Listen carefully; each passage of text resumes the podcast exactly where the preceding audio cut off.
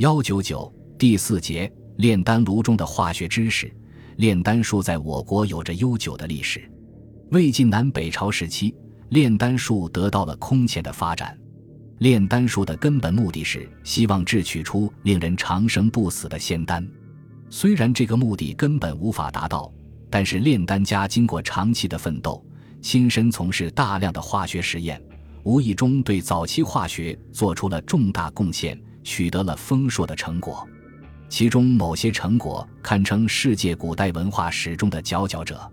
从某种意义上来说，这一时期炼丹术是化学的原始形式，炼丹师们应算是最早研究化学的先驱者。他们留下的丹书反映了当时炼丹术所达到的最高水平，堪称我国古代化学史上的瑰丽篇章。